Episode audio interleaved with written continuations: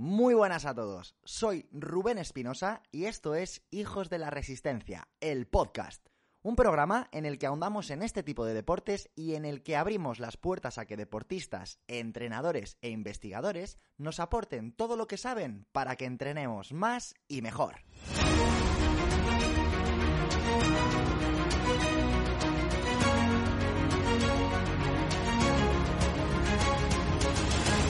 Muy buenas a todos, bienvenido, bienvenida a este episodio número 52 del programa ya. En esta semana, no sé si llamarla rara, complicada, mmm, extraña cuanto menos. Sobre todo los que somos de Madrid estamos viviendo unos momentos de incertidumbre importantes. Ahora puedes salir, ahora no puedes salir, ahora estás en estado de alarma, ahora tienes estas limitaciones, en cinco minutos te las cambio.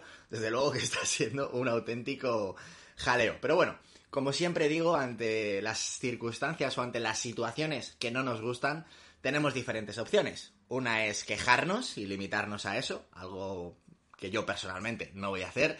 Y las otras opciones son mmm, ignorarlo, aceptarlo o cambiarlo. Y en este caso no podemos ni ignorarlo ni cambiarlo. Así que no quedan más narices que elegir la opción de aceptarlo. Pero bueno, independientemente del lugar del que me estés escuchando y de las circunstancias que tengas, vamos a intentar pasar un rato, uno divertido y dos, como ya sabes, de muchos aprendizajes. Hoy vamos a hablar de un tema que no suelo tratar habitualmente y del cual recibo muchísimas, muchísimas preguntas. Pero antes quiero avisarte de que hoy vamos a hablar sin pelos en la lengua.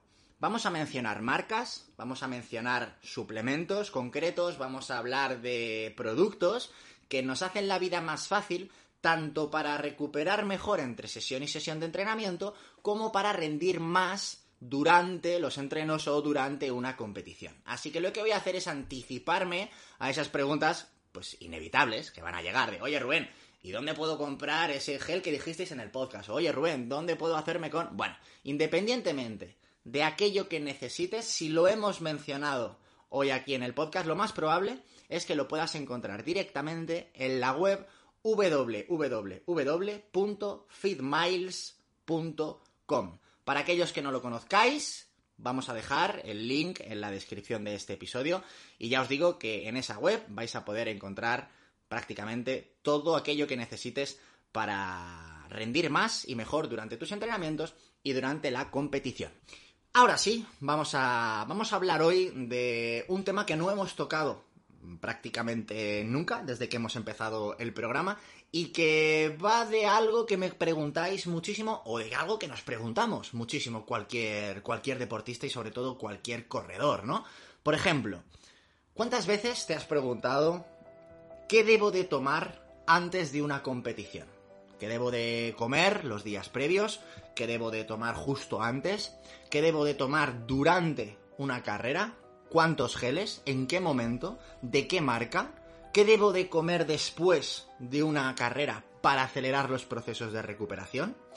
Hoy vamos a hablar de este tema con uno de los mejores al que ya conocéis muchos de vosotros, porque ya os he hablado bastante de él y porque ya ha estado aquí en el programa, muchos le conoceréis por su trayectoria deportiva como triatleta profesional, pero lo que no todos saben de él es que además de un gran triatleta, es diplomado en nutrición humana y dietética por la Universidad Complutense de Madrid, tiene un máster en nutrición deportiva en la Universidad de Granada, durante la temporada anterior estuvo trabajando como nutricionista del primer equipo del Alcorcón y actualmente está también como nutricionista en la, Federación Española de Tiro con arco, además de llevarle la nutrición a grandes deportistas, especialmente a grandes triatletas.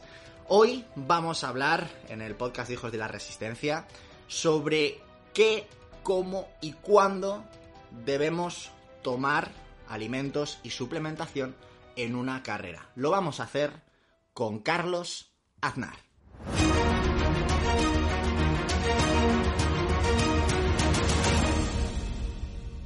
Muy buenas, Charlie, otra vez por aquí. Ya ves, no, no paras de invitarme. No paro de invitarte y las que te quedan, espero. Espero. ¿Cómo estás? ¿Todo bien? Muy bien, muy bien, muy bien. Me alegro muchísimo. Bueno, ¿de qué vamos a hablar hoy? Yo creo que hoy vamos a hablar de algo que a mí me han pedido muchísimo. Bueno, para los que para los que no sepan quién eres, Carlos Aznar, Eh, tuvimos un, te tuvimos por aquí hace muy poquito, hablando de tu trayectoria deportiva, de todo lo que habías liado. El que no sepa quién eres, que se vaya al episodio y que se lo escuche. Y ya está. Si es que queda alguien que todavía no te ubica.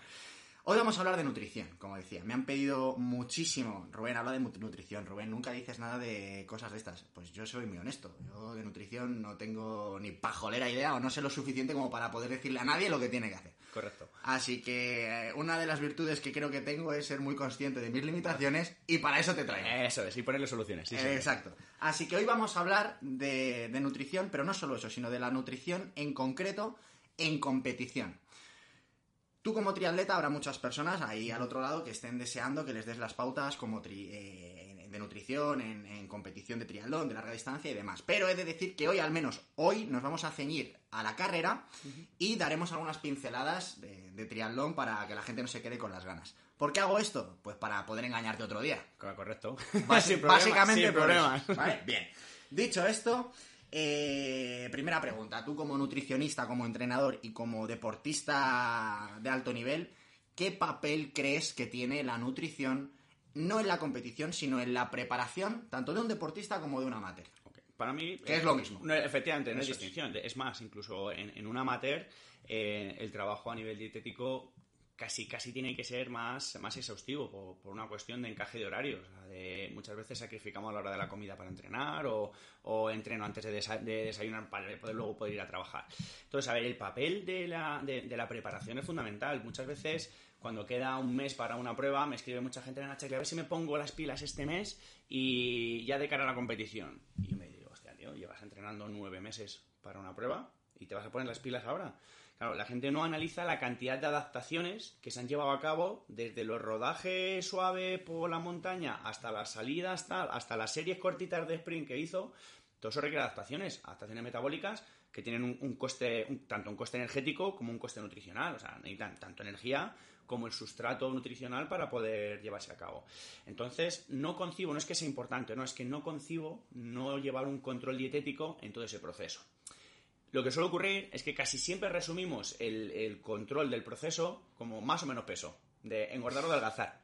Que ese es el problema, de eh, me pongo las pilas cuando ya veo hostia, que se me acerca la prueba, la maratón, la media, el 10.000, que hostia, me sobran 3 kilitos. Entonces entendemos o queremos entender que cuidarse es comer menos, pico cerrado, para estar más flaco. Vale, vale, pero aparte de- del, del factor correspondiente al tejido graso, al peso corporal, eh, tenemos que, que tener cuidado de que, oye, que no llegues con anemia, que no llegues en un bajo peso, que te recuperes bien de las sesiones para mañana poder volver a entrenar. Entonces, es un papel crucial el que tiene la nutrición durante la preparación. Si ya es importante el papel de este aspecto durante todo el proceso de preparación, en la competición ya es, es la gasolina del coche cuando va de viaje. Básicamente. Y luego ya lo voy a poner en una cuestión muy práctica. Me parece una gañanada haber dedicado nueve meses de entrenamiento para en una hora, hora y media, dos horas o quince minutos mandarlo al traste por haber hecho una mala estrategia de, competición. O sea, no creo que sea más o menos importante. Son dos papeles absolutamente diferentes, pero que hacen que la obra salga bien. Entonces, eh, ambos son importantes. Lo que sí que es cierto es que lo que luce o desluce, por norma general, suele ser eh, la estrategia que nosotros utilizamos en competición. De, me tiré una pájara, o me dieron calambres, o no sé qué me pasó, pero me faltaba gasolina. Eso es lo que nosotros palpamos y analizamos como final del proceso, como la competición. Pero quizá a lo mejor habría que analizar muchas cosas antes. ¿Dirías que hay modalidades de carrera o de triatlón en las que es más determinante la estrategia nutricional que en Sí. otras? Cuanta más distancia, eh, ma- mayor eh, eh, peso cobra la estrategia nutricional. Tú una, una carrera cortita, un sprint, incluso un 10.000, puedes satisfacerlo perfectamente con la energía que tú lleves acumulada de, de la ingesta previa. Déjame matizar una cosa, que veo que te me arrancas.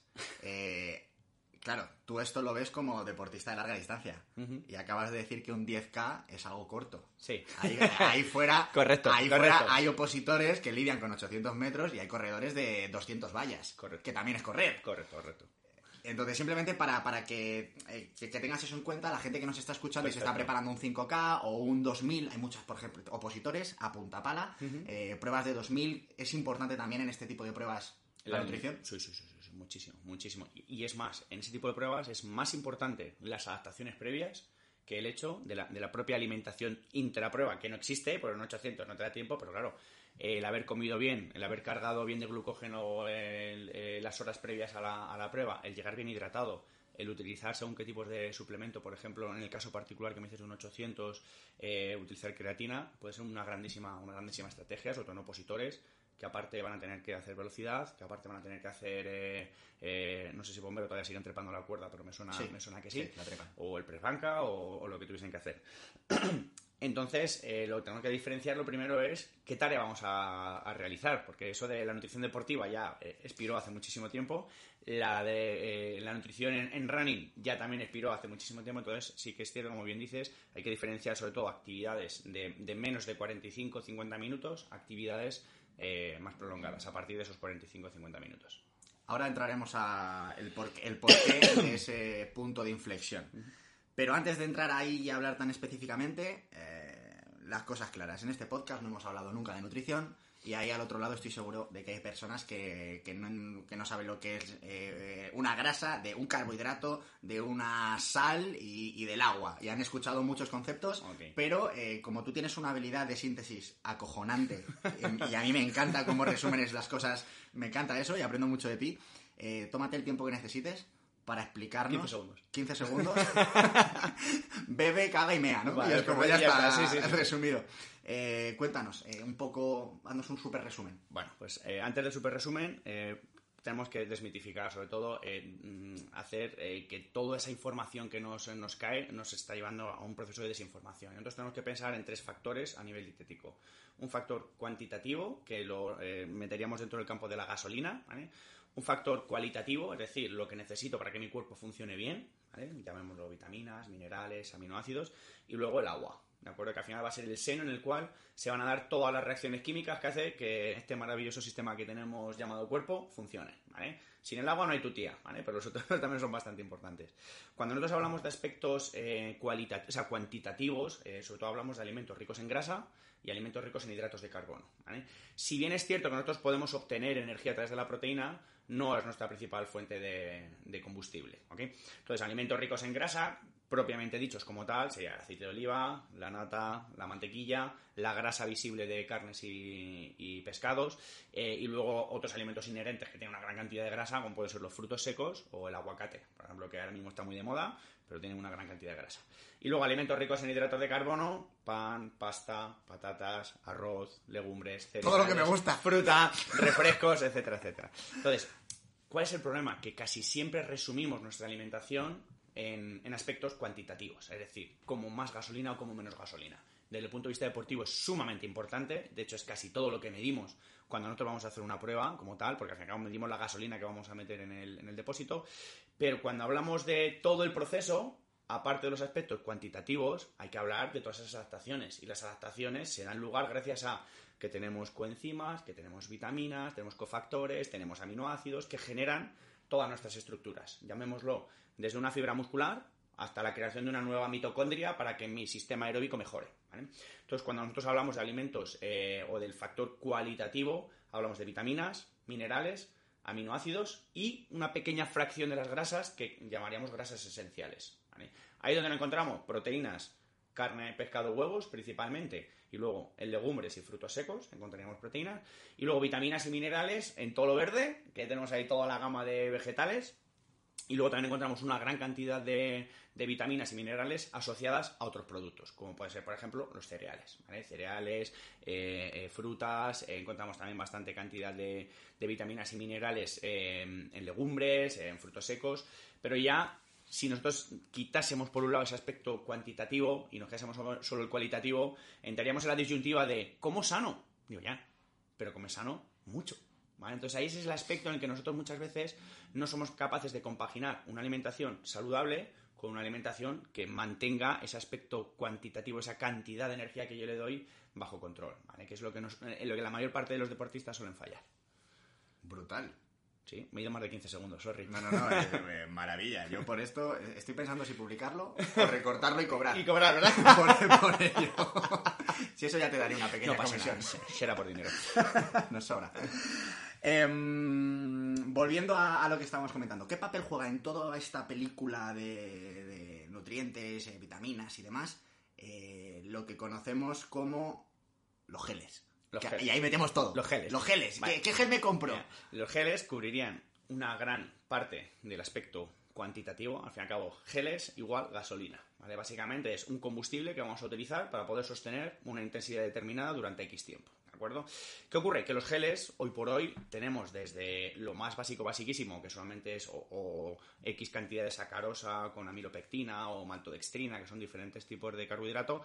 Ahora ya tenemos otros geles que cubren un pequeño aspecto cualitativo. Por ejemplo, vienen con sales, vienen con sodio, o sea, perdón, vienen con magnesio, vienen con aminoácidos, o sea, intentan que aparte de cubrir mayoritariamente esas necesidades energéticas, puedan ayudar a que el cuerpo durante ese proceso de competición o entrenamiento, pero principalmente en competición, funcione bien. O sea, que el aspecto cualitativo eh, siga estando en, condiciones óptimas para poder manifestar todo ese trabajo previo.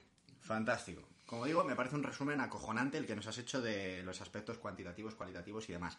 Eh, otra de las dudas que creo que le puede quedar a la gente es eh, la clásica de esto que se ha dicho durante muchísimos años, eh, de durante los primeros 20 minutos estás gastando no sé qué. Eh, cuéntanos la Es realidad bueno. sobre esto. Yo siempre cuando eh, un alumno en alguno de los cursos o un paciente me dice, oye Carlos, pero explícame lo de los hidratos de carbono y tal. Vale, nosotros somos como un coche híbrido. O sea, nosotros tenemos, igual que antes había gasolina o coche diésel, ¿vale? ahora tienes un, un diésel que tiene aparte una parte eléctrica.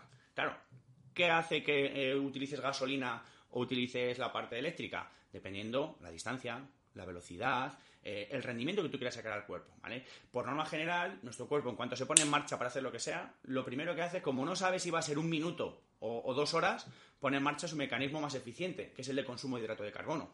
Pero claro, si tu cuerpo detecta que eso no es un minuto, que no son dos, que no son tres, y dices, ostras, que esto va para largo, dice, espera, tengo un sistema mucho más eficiente que es el, el del consumo de tejido graso. Entonces, eh, lo que ocurre es que muchas veces, dependiendo la, la intensidad y la duración de la actividad, nosotros vamos a utilizar mayor cantidad de hidrato de carbono o mayor cantidad de grasa. Por norma general, ya resumen, que no me gusta resumir este aspecto, cuanta más intensidad manejemos, mayor cantidad de hidrato de carbono va a utilizar, porque es una fuente de energía que el cuerpo es capaz de degradar y obtener energía de forma rápida. Cuanto más extensiva sea la prueba y a una intensidad media moderada, eh, el cuerpo utilizará como combustible energético la grasa. Y la grasa es como cuando coges un leño gordo, lo echas a, la- una hoguera o una chimenea y se tira ardiendo eh, tres horas. Tarda mucho en que emprenda, pero cuando eso prende tienes calor para toda la tarde. Bueno, pues lo mismo nos pasa con la actividad física. De hecho, alguna persona se puede ver reflejada y decir, "Jo, es que me cuesta arrancar mogollón. Pero pasa hora y cuarto, hostia, y ya he metido dos, tres horas ahí sin ningún tipo de problema. Lo que ha hecho tu cuerpo es detectar que esa actividad física, o por repetición, o por la capacidad que tienes en ese momento, es poner en marcha todos los procesos lipolíticos y, y utilizar esa grasa como combustible. Esa es la explicación por la que el clásico rodaje de tres horas te empiezas a encontrar bien a partir de Sí, la hora. sí, si estás bien entrenado. Porque tú, Es que la- me acabas de descubrir América ahora mismo. Yo no tenía ni idea de que sí, era por eso. suele ser por eso. A ver, también hay otros factores, como por ejemplo, a la tercera hora pesas menos que en la primera. Entonces, el, el ratio vatio-kilo parece que no, pero en días de mucho calor puedes llegar a perder dos kilos, dos kilos y pico perfectamente. Según qué ratio de peso te manejes, dos kilitos más, dos kilitos menos en bicicleta se puede notar bastante. Y corriendo Vale, ni te vale, cuento. Vale, vale, vale, maravilloso, maravilloso. Eh, antes de pasar a la siguiente pregunta, has mencionado. eh, ya has, has dejado bien claro que no te gusta resumir esto, pero te he puesto la tesitura y tocaba. Has dicho que eh, más intensidad, más hidratos de carbono, más largo a menos intensidad, más consumo de tejido graso. Al cuerpo se le puede enseñar a ser más eficiente eh, consumiendo hidrato, eh, perdón, consumiendo grasa y se le puede enseñar también a ser más rentable eh, consumiendo hidratos de carbono. Sí y no. Perdón, no y sí. Eh, por comer más grasa, no vamos a ser más eficientes quemando grasa. ¿vale? Nosotros somos eficientes quemando grasa, quemando grasa. Es decir, habiendo entrenado a tu cuerpo a la utilización de, grasa como sustrato energético.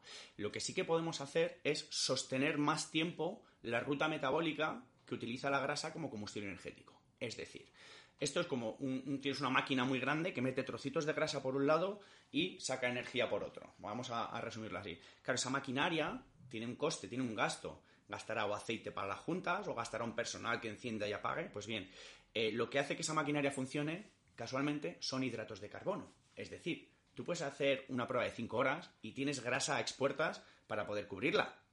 Tenemos grasa de sobra, si echamos tenemos 72.000 eh, kilocalorías en grasa. ¿Por qué tomamos geles de glucosa?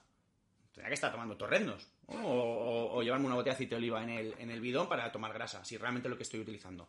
Y es porque el sistema lipolítico, el sistema que pone en marcha esa quema, de que coge la grasa del adipocito y la mete dentro de la mitocondria, tiene un coste de glucosa. ¿vale? Y porque nuestro cuerpo, aparte del aspecto cuantitativo, aparte de la gasolina, necesita glucosa para vivir. ¿Vale? Si tú te das cuenta, tú coges un rodaje y te fumas una pájara como Dios, tú puedes seguir moviéndote. Lo que ha ocurrido es que la eficiencia de esa ruta metabólica es muchísimo menor. O porque estarás deshidratado, o porque realmente lo que estás haciendo es que ese, proceso funcione muchísimo, muchísimo peor. ¿De qué depende, Carlos, que tenga que tomar una cantidad de hidratos de carbono u otra durante una competición? Por norma general, la duración eh, suele hacer que tengamos que tomar menos. Si, si una, prueba, imagínate que son de una maratón, vamos a poner una media maratón. Vamos a poner una persona amateur que haga una media maratón entre 1 hora 45 y 2 horas, ¿de acuerdo? Claro, la gente me dice, ¿para media maratón me tengo que tomar un gel? Si eres quichoje, no. ¿Por qué? Porque lo que hayas desayunado, hayas cenado el día anterior, en 58 minutos, tienes la prueba hecha, con lo cual no te hace falta. Es un rodaje de una hora fuertecito, pero con lo, con lo que tú lleves dentro, eh, eh, lo puedes hacer gente que haga medios maratones en una hora 10, una hora 15, no sería necesario.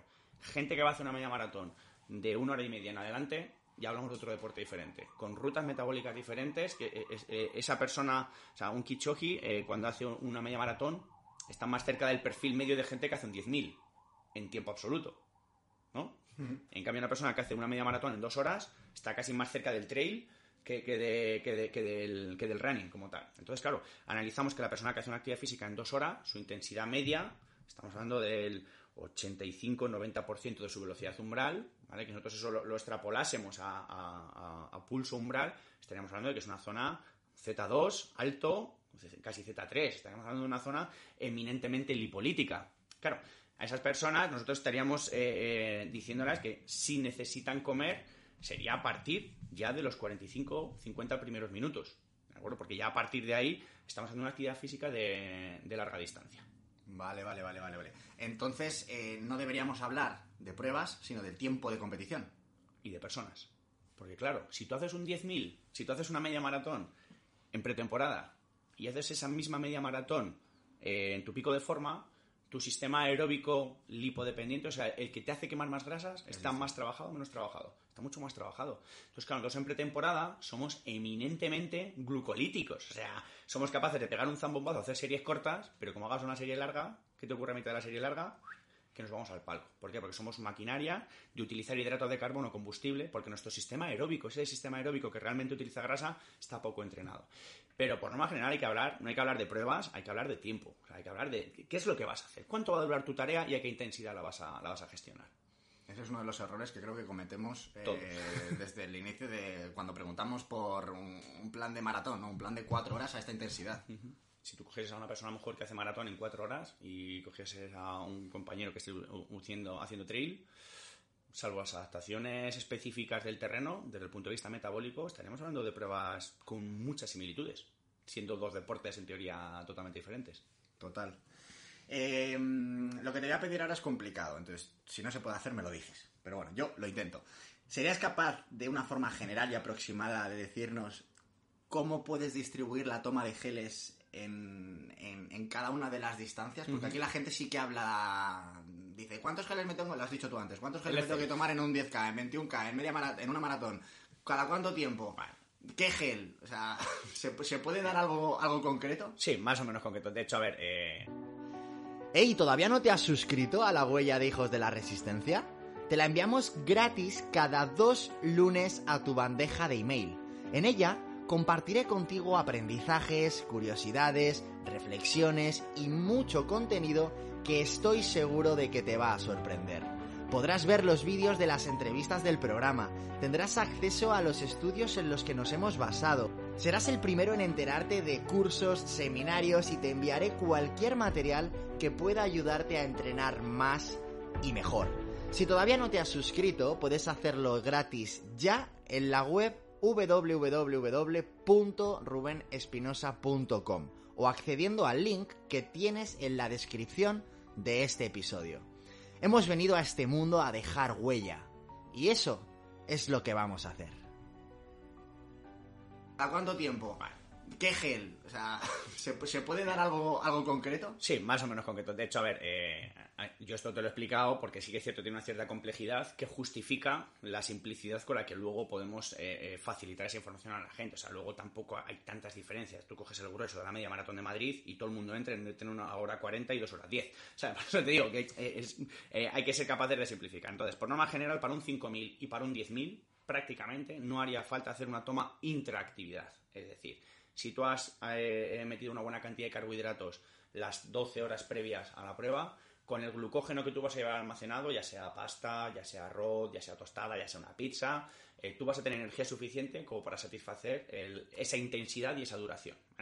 Si hablamos de un 10K que ya se nos va a una hora, hora y cinco, lo que habría que vigilar sería la hidratación, ¿vale? Porque en un día de calor como hoy, en media hora, 35 minutos, eh, puedes estar ya con una deshidratación severa. Entonces, aparte de la hidratación previa a la prueba, eh, no estaría de más eh, ya no solamente una ingestión alta de agua, sino a lo mejor refrescarte, hacer un enjuague de boca, echarte agua por encima, como estrategia específica para un 10K. Para media maratón, como hemos comentado antes, si estás por debajo de la hora 20, por norma general, no suele hacer falta. Yo, a nivel personal, cuando hago rodajes de media maratón o entreno eh, eh, a una cierta intensidad, eh, cuando hago media maratón me tomo un gel en el minuto 45, pero para entrenar la alimentación. Es decir, no como necesidad específica para sostener la intensidad, sino para decir, yo en un momento tendré que comer en pruebas más largas, porque a lo mejor tú haces una media maratón para entrenar una maratón. Bueno, pues a lo mejor en esa media maratón te interesa que en el minuto 45, en el minuto 50, estés tomando un, gel. Por norma general, a la gente que está de media, de una hora y media en adelante, yo recomiendo que se tomen un gel cada 25 o 30 minutos. El primero en el minuto 30 y el siguiente a la hora, ¿vale? Porque por norma general no suele hacer efecto 5 o 10 minutos después de haberlo ingerido. Y una persona que esté en la hora 40, si se toma un gel en la hora, hora y 5, eh, le va a hacer efecto a la hora y 10, hora y cuarto, bueno, pues va a tener el punch, eso para sus últimos 20-25 minutillos. Pero por más general, un gel cada, cada 25 minutillos, estamos hablando de unos 40 gramos de hidrato de carbono por hora y contamos con depósito de glucógeno lleno en el momento de arrancar la prueba, cosa que en triatlón no pasa. En triatlón arrancamos la carrera a pie con depósito de glucógeno vacío. En carrera podemos jugar ese, papel. En media maratón, en principio, eh, no sería necesario eh, un, soporte de sales, salvo que sea un día de mucho calor. Eh, si nosotros tenemos un día de muchísimo calor y la media maratón se me va a ir eso, una hora 45 o dos horas, pues en la hora sí que sería interesante hacer un aporte de, sal y siempre con, agua. Y en maratón más o menos mantendríamos ese patrón, lo que pasa es que sí o sí, al margen de la deshidratación que podamos generar por la, temperatura, vamos a generar deshidratación por combustión. Vamos a utilizar agua para mantener la, actividad. Entonces el patrón sería similar, un gel cada 20-25 minutos, una pastilla de sal cada hora, por lo menos, y luego si se ha trabajado y se ha utilizado cafeína. Yo suelo utilizar geles con cafeína y lo que voy haciendo es que más o menos caigan 100 miligramos por hora. Entonces el gel que corresponda más o menos a la primera hora que sea de 100 miligramos y el que corresponda más o menos a la segunda hora con, cafeína también. Vale. Eh, ¿Cada 25 minutos en todo el mundo?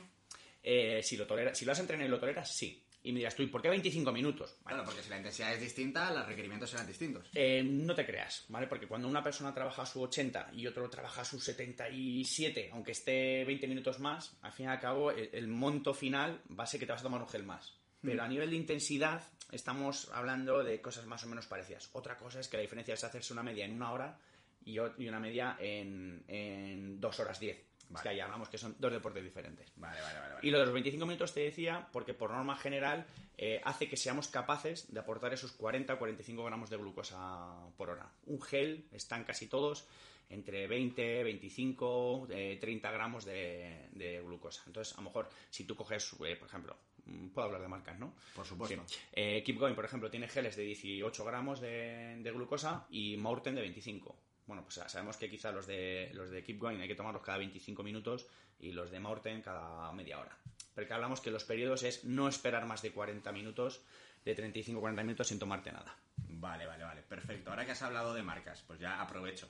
Eh, ¿Tú personalmente recomiendas alguna, eh, algún modelo en concreto? Porque incluso Morten, bueno, ¿qué coño? Es que eh, no vamos a fingir. Tú a mí me has dicho, compra Morten. Claro. Pues yo compro Morten. Pero incluso Morten dentro de su gama de productos tiene diferentes tipos. A ver, yo no creo en una marca única de, nada. O sea, ni, ni BMW hace todos los mejores coches de todas las gamas, ni Nike hace las mejores zapatillas de todas las gamas. Tiene tres o cuatro modelos que son la pera y luego pues tiene rayilla, pues, pues lo mismo pasa pues con, marcas de suplementación.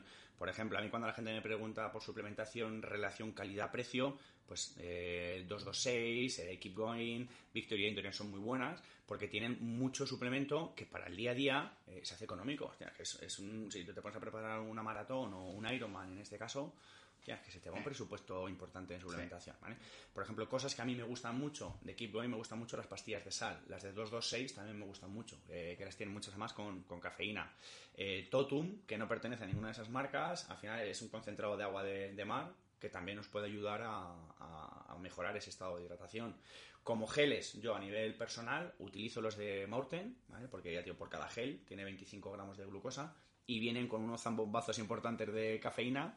Sí, pero ahora, por ejemplo, 226 ha sacado un, un gel que, vamos, eh, le va a hacer una competencia importante a Maurten porque en composición son bastante similares y, y son capaces de, de aportar una gran cantidad de hidrato de carbono asimilable porque hidrato de carbono podemos aportar de cualquier manera.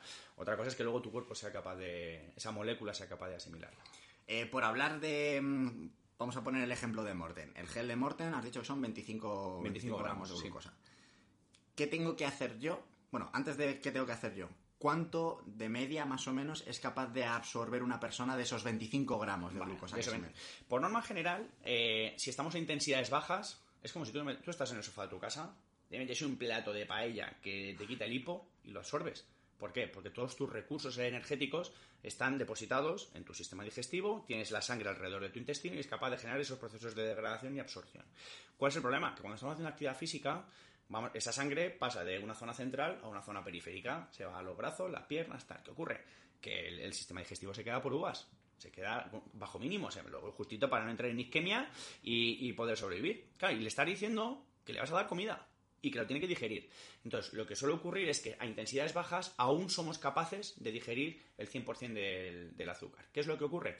Cuando ya alcanzamos no 25 gramos, cuando ya estamos hablando de concentraciones de 60, 65, 70 gramos, el problema que tenemos es que aparte de esa falta de, sangre que nos va a ayudar a, transportar y absorber esa glucosa, tenemos otra cosa que es que los transportadores de esa glucosa están saturados cuando llevas X número de geles encima, ya los ha, no ha dado tiempo a regenerarse. Entonces, es mucho más eficiente no el hecho de medir la cantidad, sino el hecho de medir la composición. Es decir, buscar geles que tengan hidratos de carbono de diferente tipo. Porque esos hidratos de carbono de diferente tipo tienen diferentes receptores que si este está saturado, este otro puede entrar en, en función. ¿vale?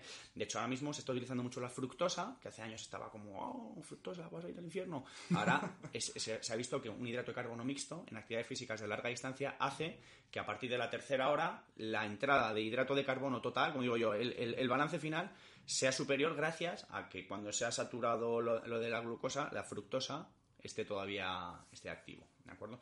Entonces tenemos que entender que esto es un proceso entrenable, que es un proceso en el que tú te tomas un gel un día, no pasa nada. ¿Vale? Eh, te tomas varios geles varios días y no pasa nada. Claro, el día que tienes que plantearte, meterte 80 o 100 gramos de hidrato de carbono por hora, como hizo Kichoji, por ejemplo, cuando hizo lo del Breaking Through, pues a lo mejor eso ya no es tan sencillo. Entonces, ahí hay que trabajar diferentes estrategias. Una estrategia de meter la cantidad de hidrato de carbono que quiero entrenar, o sea, eh, eh, como eso sí que es prueba y error de ir a cholón, es, decir, voy a hacer una progresión, pues escucha, lineal de, de primero, de un día 20, un día 30, un día 40, un día 50, hasta que veas qué toleras y qué no toleras. Y luego hay una estrategia muy buena que es mejorar el vaciado gástrico, que eso es lo que nos suele pasar. Porque a ti te pueden pasar dos cosas si un gel te sienta mal.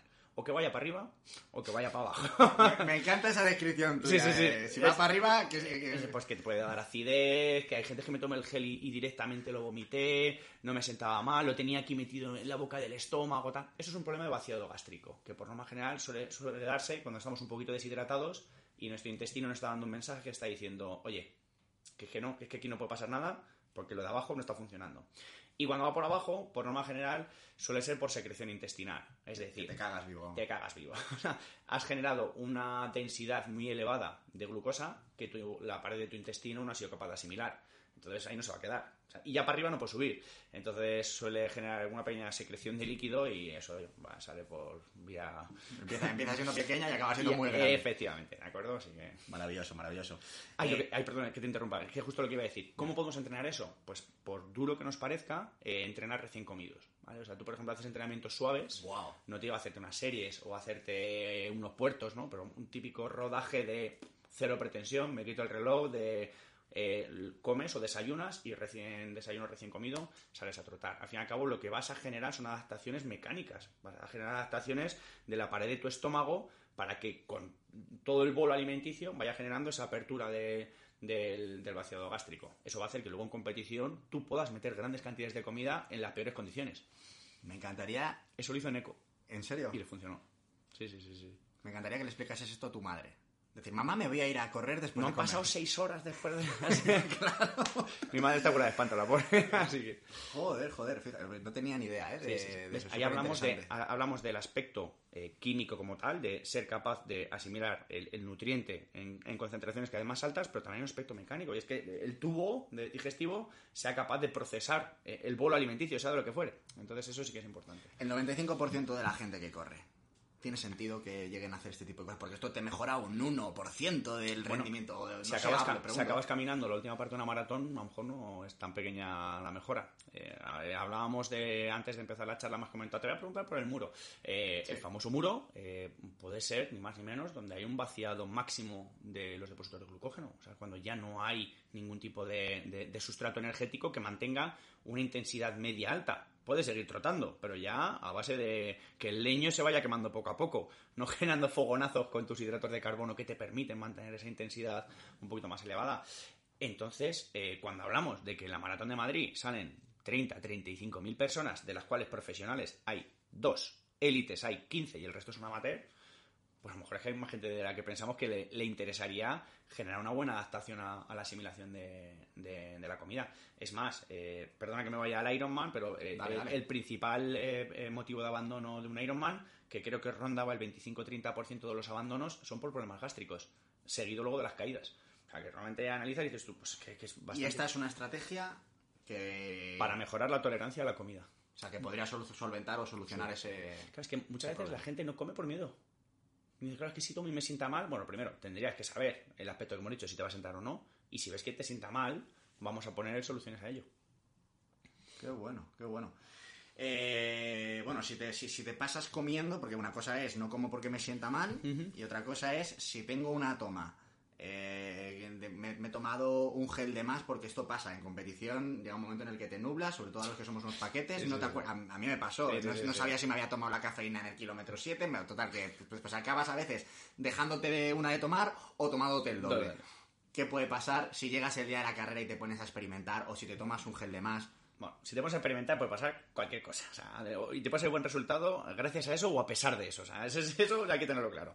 Pero lo que sí que es importante es que, por norma general, los geles, un exceso de geles, eh, casi nunca es un exceso. O sea, tú piensas que una carrera de larga distancia, el déficit, eh, o sea, tú luchas contra el déficit. Luchas contra la fatiga, luchas contra la merma, eh, luchas realmente contra algo que, que va a ir a mal, sí o sí. Es que vaya a mal o a peor. Entonces, un exceso de geles por una equivocación de una toma u otra, por norma general, al fin y al cabo, el balance de la hora va a salir lo comido por lo servido. ¿Dónde sí puede haber un problema? Cuando hay un exceso de sales. ¿Vale? Muchas veces el, me han dicho que bebas sal, esta, te tomas las pastillas, tienes dudas, "Joder, voy a tomarme el isotónico, pero me voy a tomar más concentradito, que está un poquito más rico, que si no sabe ahí como a medio gas. Y lo que ocurre es que al fin y al cabo tú estás generando un proceso osmótico al revés de cómo quieres gestionarlo. Tú quieres que a medida que vayas soltando agua, por el sudor o, por la orina o por la utilización metabólica del agua, se quede una parte dentro de tu cuerpo para que siga funcionando. De ahí que tomes sales y tomes agua para mantener ese, ese equilibrio químico, ¿de acuerdo? Si tú tomas muchas sales, el agua deja de salir y el agua se empieza a quedar. Entonces, claro, dejas de sudar, dejas de poder utilizar ese agua, porque claro, ese agua está retenida dentro de tus células, generando una supercompensación del exceso de, de sales. Encima, tú lo que tienes es una sensación de sed brutal y bebes más agua. Y, y sigue, be- "Ah, estoy deshidratado, tengo sed y bebes más isotónico. El problema que generas al fin y al cabo es que te vas hinchando como un globo y el problema que tienes que al fin y al cabo es un agua que no estás utilizando. Y luego eso casi siempre suele derivar en una diarrea. ¿vale? Porque al final hay un momento en el que tu cuerpo ya no es capaz de, de tolerar ese volumen de, de líquido y generas una, una diarrea. Por eso hay que tener mucho más cuidado con las sales que con los geles. Lo que sí que hay que tener cuidado con los geles es que vayan en una concentración de agua adecuada. Porque para poder absorber los geles y poder utilizarlos, hace falta agua. ¿De acuerdo? Eso sí que es un punto que muchas veces se nos olvida. Pensamos que el agua solo es para mantener la regulación térmica, para las reacciones químicas, pero la absorción del hidrato de carbono viene con, con líquido. Y hay una regla muy fácil. Medio litro por cada 80 gramos. Y eso, si lo tenemos claro, eh, sabemos que ese es el agua que necesitamos para los hidratos de carbono. Agua de hidratación aparte. ¿De acuerdo? Eso nos puede ayudar, sobre todo en triatlón, a hacer una estrategia líquida eh, importante. O sea, además, de, además del agua que tengo que tomar por deshidratación debido a la fatiga, al esfuerzo o al calor, medio litro por cada 80 gramos. Exacto. Si tú echas un cálculo, más o menos nos está poniendo un litro por hora. En condiciones medias, moderadas de temperatura, entre medio litro y un litro lo utilizaríamos para, hidratación y otro medio litro o un poquito menos, dependiendo de la cantidad de hidrato de carbono. Si no son, si no son esos 80 gramos, si son 50 o 60, estaríamos hablando de 300, 400 gramos. Entonces hablamos de que el pack medio sería entre un litro y un litro 200 de, de agua. Sobre todo, ya te digo, en actividades físicas más largas como puede ser el triatlón. Vale, perfecto. ¿Afecta el nivel de hidratación? Has dicho que, si, que si no hay agua, obviamente no se pueden dar esas reacciones químicas y la catástrofe intestinal puede ser gorda. Pero, ¿puedo llegar a absorber más hidrato de carbono debido a una buena estrategia de hidratación o a una mala estrategia? Sí, sí, sí. el hidrato de carbono, de hecho, al fin y al cabo, eh, eh, es, hidrofílico. O sea, realmente necesitamos agua para, poder absorber ese, ese hidrato de carbono y utilizarlo. Si yo de partida no he arrancado la prueba en un buen estado de hidratación, ya la asimilación del gel 1, el que me tenía que sentar bien, puede que ya no me siente bien, ¿de acuerdo? ¿Qué va a ocurrir? Que nosotros, a medida que avanza la prueba, nosotros tenemos muy poco que hacer eh, eh, con respecto a mantener un estado de hidratación óptimo. Al final seguimos luchando contra la deshidratación, pero se va a dar, o sea, se va a dar siempre, ¿de acuerdo? Entonces, eh, ¿qué es lo que nos interesa? Que el estado óptimo de arranque de la prueba sea eh, en un estado de hidratación eh, adecuado. Que eso lo que va a hacer es que yo, por lo menos la primera parte de la prueba, sobre todo en carreras de media maratón o en, una, o, en un 10.000, que es que no puedo hacer, no puedo improvisar, tú en un Ironman puedes improvisar sobre la marcha y pararte 15 minutos y decir, a ver, ¿qué ha pasado aquí? Voy a beber bien, voy a comer bien, voy a poner contador a cero, me voy a resetear, ya no consigo lo que quería, pero voy a conseguir 15 minutos después. ¿Vale? Pero un 10.000 o una media maratón, como la estrategia de, eficiencia de esos geles no esté, no esté en un seno de hidratación adecuado, te vas al palco y ahí no hay, no, hay corrección ninguna. Wow. Eh, ahora sí que sí, vamos a hablar del muro, que ya has hecho ahí un anticipo antes. Vamos a meternos de lleno en eso. ¿Problema de fuerza o vaciado, vaciado de los depósitos de glucógeno? ¿Qué es el muro? ¿Cómo lo definirías? A ver, yo básicamente, si tú echas más o menos cuentas y ves eh, bibliografía por ahí, eh, un depósito de glucógeno 100% lleno nos daría, para hacer una actividad física de intensidad media moderada, alrededor de una hora y media, una hora cuarenta. Si tú echas cuenta más o menos de una persona que haya comido un poquito, aunque sea poco, podemos extender esa intensidad eh, a las dos horas, dos horas algo. Si analizamos dónde está el muro, que está entre el 25 y el 30, vemos que coincide fisiológicamente con una merma total de los depósitos de, glucógeno. Eh, aparte de las adaptaciones de fuerza, que son brutales, el, atleta histórico no, ha hecho trabajo de fuerza y yo creo que llega un momento en el que la fatiga hace que no sea capaz ni de tener una zancada eficiente ni, ni, ser capaz de ser económico a la hora de, correr. Pero yo la achacaría principalmente porque ahí es donde encontramos los máximos picos de, deshidratación, la, la menor cantidad de glucógeno muscular. Entonces yo creo que gran parte de ese problema, bueno, ese y la falta de entrenamiento, que eso pasa muchas, muchas, muchas veces, que, que tú hasta dos horas, dos horas y pico, puedes aguantar una intensidad potente, claro, aprovechando el resto, te queda hora y pico más, ¿sabes? Entonces ese es el rollo. Yo creo que estamos hablando casi más de una cuestión metabólica, o sea, un déficit energético, vamos a, decirlo claro.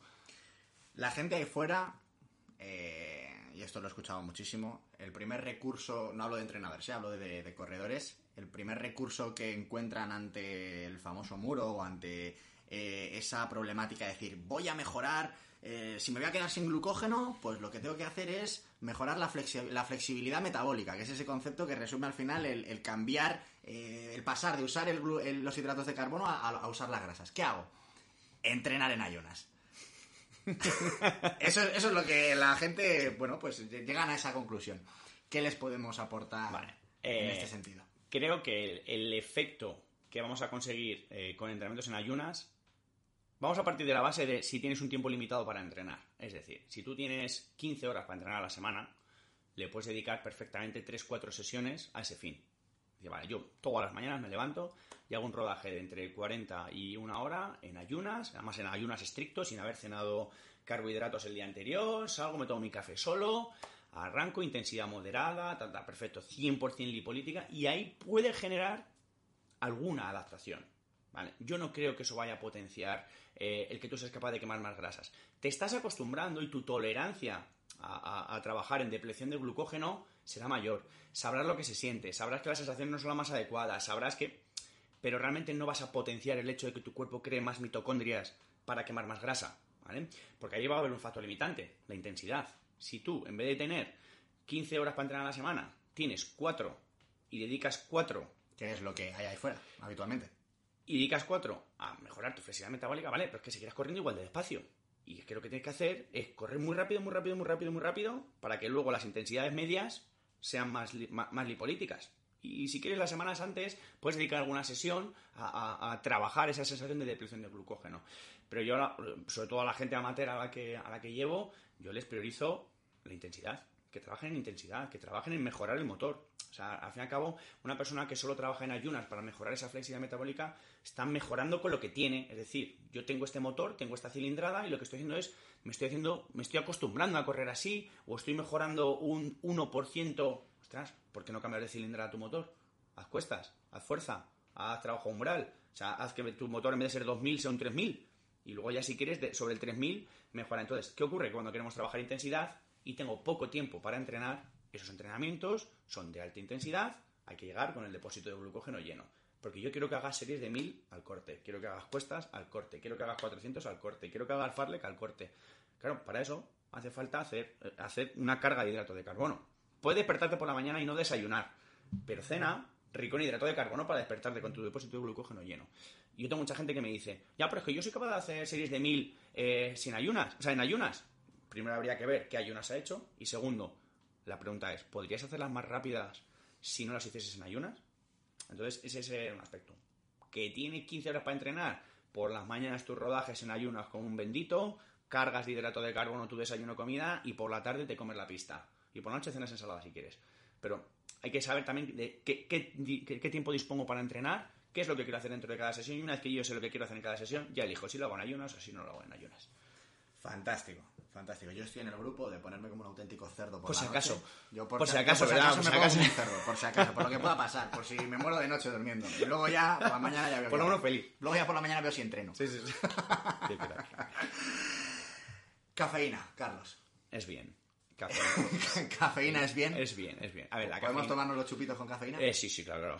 Sin problema. Claro, eh, tú piensas que la cafeína, incluso durante muchos años, es tan bien que estuvo perseguida. Había determinadas concentraciones de sangre de, cafeína que mm, hace años, además no hace demasiado. Eh, Cinco cafés era doping. efectivamente. O sea, entonces, ¿por qué? Por una, una, sustancia que lo primero activa el sistema nervioso central y ya desde el punto de vista de la contractibilidad muscular, ya ya tenemos un puntito. Desde el punto de vista de la contractibilidad cardíaca, tenemos otro puntito. Retrasa la fatiga y encima estimula esa ruta lipolítica de utilización de grasas como combustible energético. No es excluyente de que yo vaya a comer depósitos de glucógeno llenos. Es decir, yo llevo mi híbrido con mi batería cargada, mi depósito lleno, y aquí lo que le estoy diciendo es, no, no, ahora vamos a hacer un puntito más rápido. Vale, pues eso es lo que conseguimos con la, con la cafeína. Sobre todo, sobre todo, larga distancia. Maratón, eh, ultramaratón, incluso carreras nocturnas que, hay gente que hace trail, eh, pues eh, la, la Transgran Canaria, que salen a las 8 de la tarde o por ahí, son carreras que la cafeína se, se impone. Y Ironman, por supuesto. Vale, pues cafeína es bien. Es bien. Zanjado el eterno debate de cafeína sí, cafeína no. Eh, sales minerales, ya nos has dicho que son importantísimas. Incluso, eh, ¿importa algo el tema de tomar pastilla o tomar al fin y al cabo otro es que, formato? Sí, al fin y al cabo hay que medir la cantidad de sodio. Nosotros estamos hablando de meter en torno a 600, 700 miligramos por hora de, sodio. Como digo yo, es saber leer, o sea, escoger eh, la pastilla que, te están dando y ver la cantidad de sodio que, estamos, que estamos. Con eso tenemos salvada la película. Bueno, yo creo que con todo lo que hemos contado, eh, escuchando este episodio una, dos y hasta tres veces porque has dado muchísima información increíble, ya nos, podemos hacer una idea de qué es lo que tenemos que tomar durante la carrera. Pero la otra pregunta que me llega muchísimo es, Rubén, ¿tú qué desayunas? Rubén, ¿tú qué cenas antes de un tal? Y yo les digo, lo que me dice el Charlie. Entonces, claro, eh, la pregunta ahora que te hago es, es, es esa, ¿qué recomendaciones le podemos dar a la gente Vamos a hablar de, todo el tapering. Vamos a poner un tapering medio de 7 días, que es lo habitual, ¿no? Competimos un domingo o un sábado y el lunes de esa semana arranca el tapering. Empieza la peli, sí. ¿Cómo ha de ser esa estrategia nutricional de desayuno, comida, cena? Vamos a poner tres casos. Bueno, vamos a poner dos casos reales. Perfecto. Un caso eh, en el cual la persona ya ha controlado su alimentación previamente. Es decir, hace seis meses empezó a incluir una buena cantidad de alimentos ricos en vitamina, minerales, meter fruta, meter verdura, meter carne, huevo, frutos secos, tal, tal. Entonces, cuando esa persona empieza el tapering, al fin y al cabo, lo único que tiene que hacer es hacer un ajuste eh, cuantitativo. Es decir, voy a entrenar menos lunes, martes y miércoles, voy a bajar la intensidad y la cantidad de hidrato de carbono. Entonces, por norma general, eh, la persona que, que, ha cuidado la alimentación lo que tiene que hacer es el lunes, martes, miércoles, es una alimentación algo más baja en carbohidratos, es decir, que su alimentación sea prioritaria como digo yo, las tres patas, hidrato de carbono, proteína y vegetal. Bueno, pues el hidrato de carbono lo reduciríamos sin llegar a eliminarlo, ya te voy a explicar por qué, y se alimentaría a base de alimentos eh, ricos en proteínas, vegetales, y en este caso incluiríamos que busquemos una grasa de buena calidad, ¿de acuerdo? El hecho de disminuir los carbohidratos no significa que tengamos que quitar todo el aspecto cuantitativo, es decir, podemos decirle al cuerpo, vale, vale, vale, no te doy tanto hidrato de carbono, pero no sufras porque tu cuerpo va a disponer de otro combustible energético que se va a adaptar perfectamente a la bajada de, actividad y es grasa. ¿Qué recomiendo yo? Frutos secos y pescados azules. Eh, utilizar salmón, por ejemplo, utilizar frutos secos en meriendas y demás. Estamos incrementando el valor nutricional de esos días, pero el valor calórico a nivel de hidrato de carbono baja, baja bastante. ¿Qué hacemos con eso? Digamos que le mandamos un mensaje al músculo diciendo, te jodes, que te tengo sin hidrato de carbono. Y el cuerpo reacciona diciendo, ostras, ¿será porque yo no soy capaz de, almacenar suficiente hidrato de carbono? Entonces, hay estudios que decían que eh, era capaz de supercompensar y luego cuando le aportamos hidratos de carbono, era capaz de almacenar de forma más eficiente mayor cantidad de hidrato de carbono, que es lo que sería la fase de carga, que yo por norma general la hago de dos días. Yo extiendo ese lunes, martes, miércoles, jueves, y luego viernes, sábado, para mí son los días de carga que se basan más en la frecuencia que en la cantidad. No me sirve de nada el hecho de platazo de arroz y me quedo saturado. No, tenemos que generar demanda, o sea, tenemos que generar que el cuerpo te pida comer.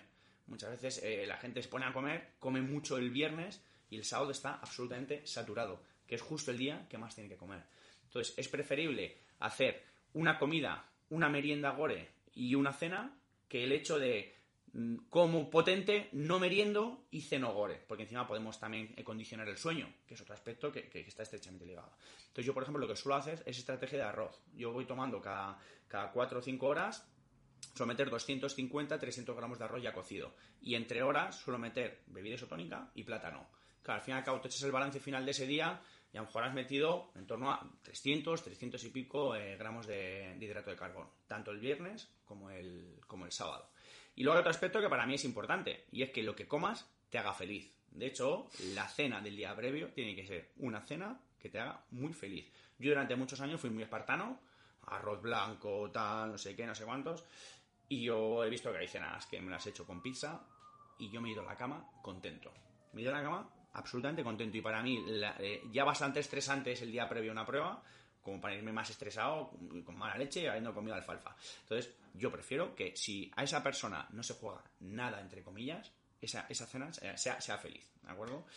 Gente que no ha cuidado su alimentación, yo le diría que no haga nada de tapering la semana previa.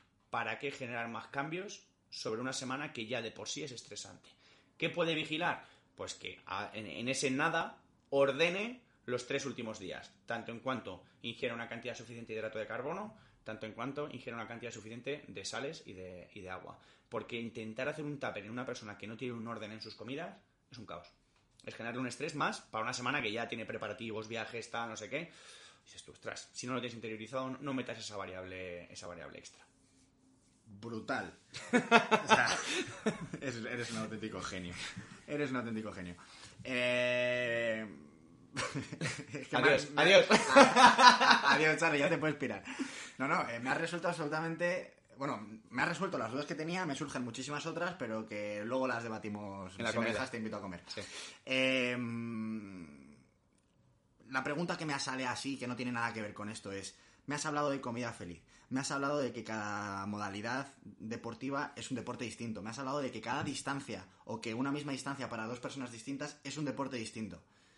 A nivel académico, y me salgo totalmente del tema, esta pregunta es de regalo y se me acaba de ocurrir, eh, un nutricionista está capacitado para hablar de... O sea, es que mm, yo te digo que una persona que haya estudiado INEF y, que, que, haya dado la asignatura de nutrición o que tenga incluso una especialidad en nutrición, que yo la tengo, y es que me estás abriendo un mundo totalmente distinto, ¿en qué papel se encaja todo esto en vuestra formación como nutricionistas? No como nutricionista deportivo especializado en deportes de larga distancia o de resistencia como eres tú, porque es que es totalmente diferente voy a contestar tu pregunta, creo que de una forma bastante eficiente. Eh, yo estudié nutrición para tener un título. En su momento, cuando estudió nutrición, eh, no, nos daban esta formación. Es más, yo, mi primer año, suspendí dos asignaturas. Suspendí bioquímica y química aplicada. Eh, si yo tuviese que hacer nutrición hoy por hoy y fuese el, jefe de estudios de, de, nutrición, metería durante los tres años o cuatro años que sea la carrera bioquímica y química aplicada. Porque al fin y al cabo, de lo único que estamos hablando es de rutas metabólicas. El resto es elegir o pan o, macarrones. O sea, no. Eh, estamos hablando ya del prueba y error. El problema que tenemos ahora mismo es que de tanto muchos INEF como muchos nutricionistas, ahí hay un vacío entre medias de que el uno conoce la ruta o más o menos conoce la ruta y el otro conoce el sustrato o más o menos conoce el sustrato, pero no hay, un, no hay una conexión en la que te diga qué está utilizando tu atleta, qué estás entrenando hoy. Y, esto, ya digo, igual que pongo la mano en el fuego por muchos nutricionistas y por muchos INEF, hay muchos otros que dices tú, hostias, ¿realmente estás haciendo una serie y sabes qué, estás trabajando ahí dentro? ¿Sabes qué estás tocando del circuito? Entonces, si no sabemos eso, ¿entrenan ayunas? ¿Qué? ¿Quién? ¿Cuándo? ¿A, qué hora? Realmente ese es el problema que tenemos, que hemos querido segmentar todo por entrenamientos, por eh, eh, deporte para el ciclismo, o sea, para nutrición para el ciclismo, eh, nutrición para el running, nutrición pero es que tú a lo mejor tú tienes a un tío que hace fuerza los lunes y puede ser un alterófilo, puede ser un atleta, puede ser un triatleta, puede ser un gimnasta, que sus necesidades metabólicas son exactamente las mismas, porque tienen fuerza y todos van a tocar la parte más anaeróbica de su sistema metabólico. Entonces, ese es el problema, que no, tenemos que hablar de deportes, tenemos que hablar de qué, está, qué estamos tocando ahí dentro. Entonces, yo creo que eh, ese punto eh, yo lo he ido descubriendo. Ha sido también para mí, yo cuando estudié el máster de entrenamiento personal o, cuando he ido trabajando como entrenador, hostia, yo, mis planteamientos iniciales cuando yo salí de la carrera eran un poco de sigo cayendo, daba la vuelta y, volvías al mismo, al mismo problema. 60 gramos de hidratos de carbono la hora y, seas quien seas. efectivamente. Y estudiar, 60 gramos de hidratos y, caías, y caías en el mismo problema. Pero porque la docencia eh, en, nutrición ha sido así. Eh, espero que haya, bueno, ahora hay mucho, me consta que hay muchísimos profesionales que, que desde fuera hemos querido eh, aportar a máster, cursos privados, tal, pero sí que es cierto que la formación universitaria en nutrición hostia, se, estaba quedando muy, muy, muy, corta ahora mismo. Yo tuve la suerte de que estaban tan, tan, tan en bragas cuando pues yo fui de la primera promoción de nutrición y dietética en universidades públicas, eh, que yo creo que no sabían ni dónde meternos. Y yo estudié en la facultad de medicina. Fue, ambientales? Pues, pues, no, pero para que te das una idea, a mí me dieron clase, me dieron clase, eh, uy, perdón, que te tiro aquí el chiringuito, eh, me dieron clase farmacéuticos, me dieron clase de veterinarios de, por temas de procesado de alimentos y etiquetado, me dieron clase Em, eh, enfermeras, me dieron clases médicos, me dieron clases, me dieron clases de todas las carreras sanitarias que tienen algo que ver con la comida. Entonces, claro, yo creo que cada uno, por no quedarse corto, empezaron a meter ahí temarios. Yo tengo ya apuntes de fisiología que dices tú, hostia me cago en la leche, o sea, claro, de, internistas que nos venían a dar clase ahí en la Facultad de Medicina, te soltaban el speech, tú con 19 años le mirabas ahí con cara de póker, pero luego analizas todo eso y dices, que al fin y al cabo lo, lo único que he necesitado es saber cómo funciona el cuerpo humano y contextualizarlo en algo que llevo haciendo desde que tenía seis años, que era hacer deporte. Entonces, no sé si ahora mismo hay una formación que te diga, estudia la disciplina, estudia el trabajo metabólico que está pasando y a partir de ahí estudias qué es lo que el sustrato que le vas a, que le vas a dar. Para ese entrenador que, o entrenadora que nos esté escuchando y que diga, joder, yo quiero ser como este tío, que sabe un montón, ¿a dónde voy? ¿Qué me leo? ¿Qué, estudio? Todo. Todo, tío. si les dices eso... les estoy diciendo lo mismo que tú, ¿verdad? claro. Audiofit siempre. Mis cursos de nutrición. Eso, eso, eso. En suscripción anual. No, mira, para que, para que te das una idea, yo en casa tengo eh, libros de nutrición desde la dieta de la zona, Atkins, eh, Weight Watchers, eh, tengo eh, la Dukan, eh, tengo todos los libros, porque es que al fin y al cabo tú lo que he ido viendo es que todos hablan de lo mismo, pero llegan a- al techo de la montaña por diferentes caminos. O sea, entonces, desde el punto de vista formativo, eh, lo primero, que busquen una titulación universitaria a ser posible, porque eso sí, lo primero te va a abrir muchísimas puertas eh, a otro tipo de formaciones que, que están hoy a, a la orden del día. Me consta que la europea tiene, tiene cursos muy buenos, eh, sí que es cierto que evidentemente el coste No es para todos los bolsillos. pero luego también a mí otra cosa que me ha llamado mucho la atención y es eh, salirme de lo académico. Yo en su momento eh, pues estudié osteopatía eh, para estudiar biomecánica, estudié MAT de activación muscular. Ostras, al fin y al cabo lo que estás terminando es de conocer el, de conocer el cuerpo humano, o sea, ver todas las facetas. Y luego, para mí, lo más importante es experimentar. A mí muchas veces la gente me dice, tío, ¿y esto cómo lo sabes? Pues no te lo puedo justificar, no te lo puedo argumentar, no te puedo hacer un estudio tal, pero lo he hecho muchas veces, lo he probado muchas veces con, con algunos de mis entrenados y, y- funciona muchas veces, o no funciona muchas otras veces. Entonces, eh, obviamente, como, como hemos hablado en otras ocasiones, lo de no tener prisa eh, ayuda mucho a ir desarrollándome como, como profesional. O sea, yo no soy el nutricionista que lo hace ni, ni cinco años, siquiera. Mi, mi perspectiva de- del rendimiento y de la nutrición deportiva ha cambiado totalmente. Entonces, sobre todo leer mucho, leer mucho, mucho, mucho, mucho. Fantástico, buen consejo ese, leer mucho y de, y de todos los palos, a nivel holístico e integral. Total. Última pregunta, y como no podía ser de otra forma, polémica. Venga. 2019. El tiburón de los negocios Netflix saca Joder, un documental maravilloso que ¿Cuánto tiempo es queda? Game Changers. si lo, no sé si lo he dicho bien. Y tanto tus deportistas, que sé que lo han hecho, como los míos, como seguidores, como un montón de gente, Se han hecho veganos. Sí, sí. Y esto no es una crítica ni al veganismo ni al vegetarianismo en absoluto. absoluto. En absoluto. Estamos hablando de ese documental. ¿Cuál es tu opinión? Vale, a ver. Yo tengo varias visiones. Uno, a mí me parece demasiado simplista y sensacionalista, de- del todo o nada. O sea, a mí cuando la gente me dice, no, es que fulanito ha ganado un Ironman siendo vegano, digo, y el resto sin serlo. O sea, eh, eh, entonces, eso por un lado. Eh, sí que es cierto que ha animado a la gente a plantearse cosas, que es un punto muy positivo. Simplemente que la gente te pregunte, oye, tío, ¿esto es verdad? ¿Esto puede llegar a ser cierto? Ya ahí, ahí ya se ha encendido algo, ¿vale? Y luego promueven eh, una cosa muy positiva, que en la que escaseamos aquí en España, que es consumo de, de alimentos vegetales, ¿vale?